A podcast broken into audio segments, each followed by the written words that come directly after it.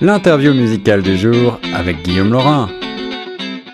Vous écoutez Choc FM 105.1, la radio 100% Toronto, 100% francophone. Ici Guillaume Laurin. Et aujourd'hui, c'est un grand plaisir pour moi. Je dis toujours que c'est un grand plaisir quand euh, j'interviewe euh, des artistes et en particulier des chanteurs. Mais là, il s'agit d'un chanteur franco-ontarien leur plaisir supplémentaire. Il s'agit de Mehdi Cayenne. Bonjour Mehdi.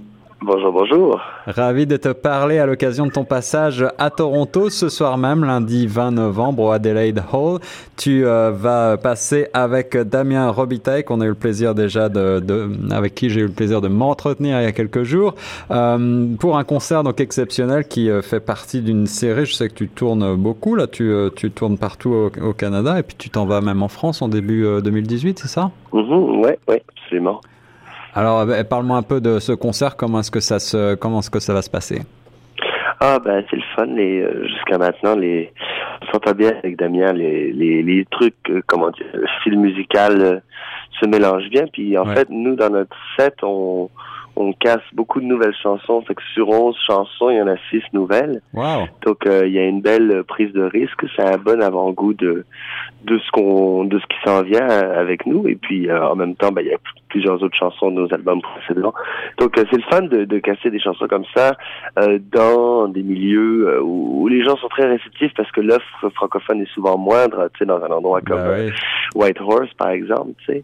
Donc c'est c'est vraiment le fun. Il y a cette belle impression de partir à l'aventure et d'aller voir les gens chez eux, c'est, j'adore. Et tu l'impression que le public est, d'autant plus réceptif justement à la francophonie, les gens se, se, s'intéressent, euh, s'investissent dans la musique francophone? Ben, jusqu'à maintenant, personne n'est parti en courant, alors c'est bon signe. non, mais effectivement, oui, les gens sont vraiment euh, accueillants, ils sont dedans. C'est tout. On, on, est dans les endroits où j'ai déjà été joué, ouais. donc c'est toujours euh, agréable d'y, revenir, tu sais, puis de, de, de, rencontrer des nouveaux mondes, de recroiser du monde que tu as rencontré avant et tout ça. Euh, ouais, c'est très, c'est bien trippant. Les gens sont effectivement très réceptifs. Ils sont contents qu'on soit là et nous aussi on est contents d'être là, alors ça marche bien.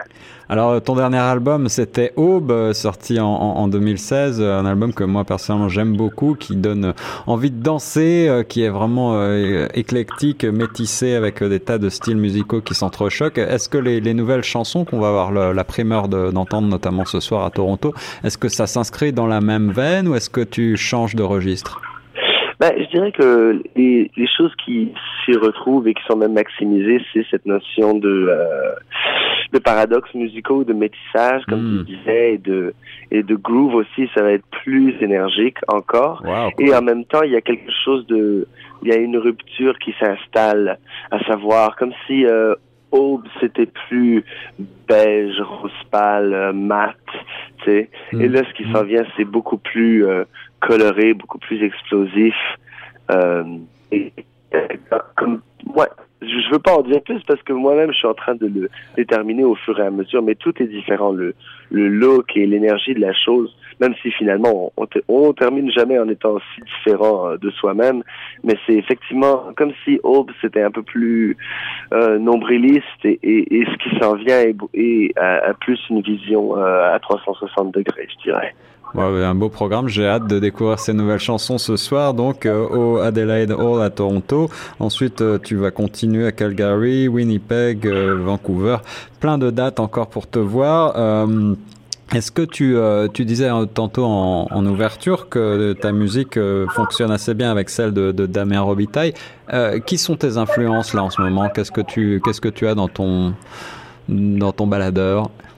Eh bien, je, je, fais beaucoup de je ferais beaucoup sur ce qui se fait dans le milieu afro-punk, en fait. Fait que tout ce qui est comme de la musique euh, aux, influences, euh, la musique issue de la diaspora aux influences multiples, euh, traditionnelles et modernes à la fois, comme ouais. euh, Kazai All Stars ou Chrono Number One ou euh, Blackie All Caps with Spaces ou le rappeur euh, Balogi en Europe. Et, et, je fais aussi beaucoup de recherches sur le, de la musique euh, du Maghreb de, de, de, de, de jadis à maintenant c'est comme euh, Acid Arab ou euh, il y a des, des, des, des mix sur SoundCloud qui s'appellent euh, Habibi Funk. Ah. Fait que j'ai été creusé dans plein de directions différentes dans ce sens-là. Fait que c'est pas mal de ça tu es un, tu es un explorateur de la musique contemporaine, on peut dire ça comme ça. Ouais, quand même. J'essaye. Hein. On a tous, on a tous euh, de la musique qui est dans notre zone de confort. Et je ne fais pas exception, mais je, je, prends effectivement pas mal de plaisir à explorer puis aller ouais abreuver mon cerveau de, de ces choses là abreuver mon cerveau de choses que je comprends pas nécessairement d'emblée mais aussi c'est que la musique paradoxe euh, et identitaire finalement c'est logique ça parle beaucoup. Donc je pense que ce que je fais s'inscrit dans cette veine là et je pousse plus loin dans cette direction là c'est ouais et est-ce que tu as le sentiment que, étant euh, euh toi-même euh, justement, euh, eh bien, venant d'un pays étranger, étant, ayant beaucoup voyagé comme ça, cela influe sur ton, sur ton ouverture musicale, sur ta recherche de, sons différents, de sons nouveaux? Oui, définitivement. Je veux dire, toute la classification musicale, finalement, telle qu'elle est connue euh, euh, dans le monde populaire est quand même vraiment issu d'une certaine vision du monde.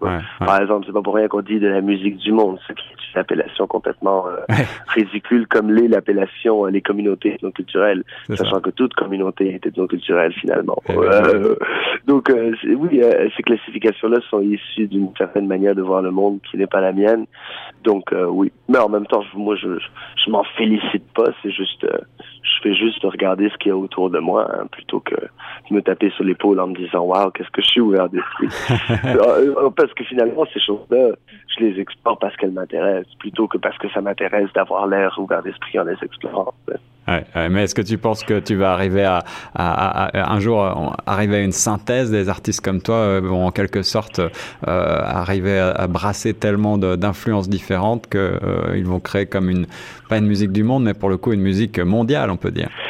Ben, c'est réellement mon espoir euh, c'est réellement mon espoir de, de, faire une synthèse de toutes mes différentes identités, par exemple, et, et de, de, faire quelque chose justement qui va au-delà de ces classifications de, de la chanson, ou de la musique du monde, ou de la musique expérimentale, ou de la musique pop. Ouais. Euh, mais comme on, bon, qu'est-ce qu'ils disent? On vise la lune et on tombe dans les étoiles.